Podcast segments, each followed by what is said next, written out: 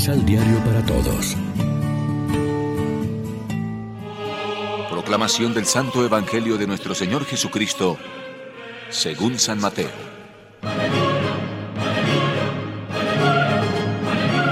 Jesús pues llamó a sus doce discípulos y les dio poder para expulsar a los demonios y para curar toda clase de enfermedades y dolencias. Estos son los nombres de los doce apóstoles.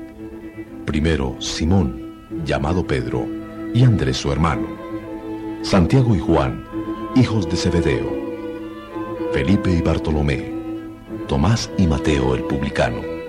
Santiago, hijo de Alfeo. Tadeo. Simón el cananeo y Judas Iscariote, que fue el que lo traicionó. Estos son los doce que Jesús envió con las instrucciones siguientes.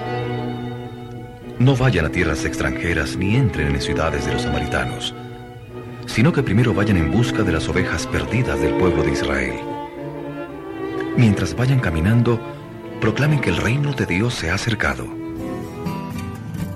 Lección Divina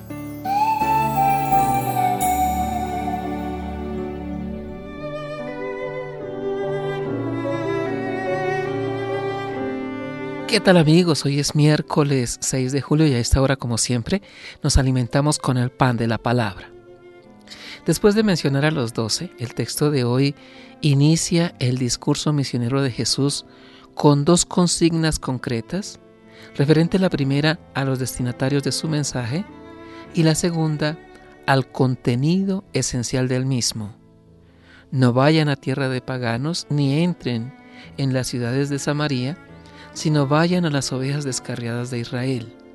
Vayan y proclamen que el reino de los cielos está cerca. Jesús no fue un revolucionario de estilo violento, ni un ideólogo político, ni un antropólogo humanista, ni un tecnócrata experto en programación y finanzas. Sin embargo, la esperanza teologal y humana que su anuncio del reino despertó en los corazones vacíos de sí y abiertos a Dios, tampoco fue angelical y desencarnada de la dura realidad cotidiana que Él asumió y transformó con su encarnación en la raza humana. Repasando, por ejemplo, el discurso del monte cuyo prólogo son las bienaventuranzas, caemos en la cuenta de su carga explosiva y revolucionaria, pero en profundidad y hacia el interior de la persona. Es el corazón lo que hay que convertir a los nuevos criterios y valores de la justicia del reino. Convertido el hombre, pueden transformarse las estructuras sociales, porque remodelando al hombre se reconstruye el mapa del mundo. La misión salvadora y la tarea evangelizadora de Jesús han quedado en nuestras manos por delegación suya, aunque con la asistencia del propio Jesús por medio de su Espíritu.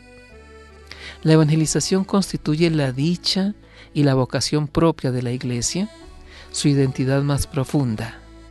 Ella existe para evangelizar, es decir, para predicar y enseñar, ser canal del don de la gracia, reconciliar a los pecadores con Dios y perpetuar el sacrificio de Cristo en la Santa Misa, memorial de su muerte y resurrección gloriosa. Reflexionemos. ¿A quiénes van dirigidas nuestras propuestas de misión? ¿Hemos asumido como propio el deber de anunciar el Evangelio? Oremos juntos. No permitas que la antorcha de la fe se apague en nuestras manos, sino que transmitamos su llama a las nuevas generaciones. Haz, Señor, que tu iglesia sea un hogar de amor y esperanza para un mundo que camina en tinieblas buscando tu luz. Amén. María, Reina de los Apóstoles, ruega por nosotros.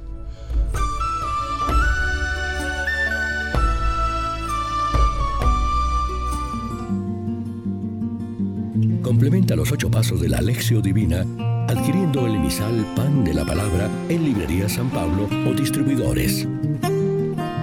Más información www.sanpablo.co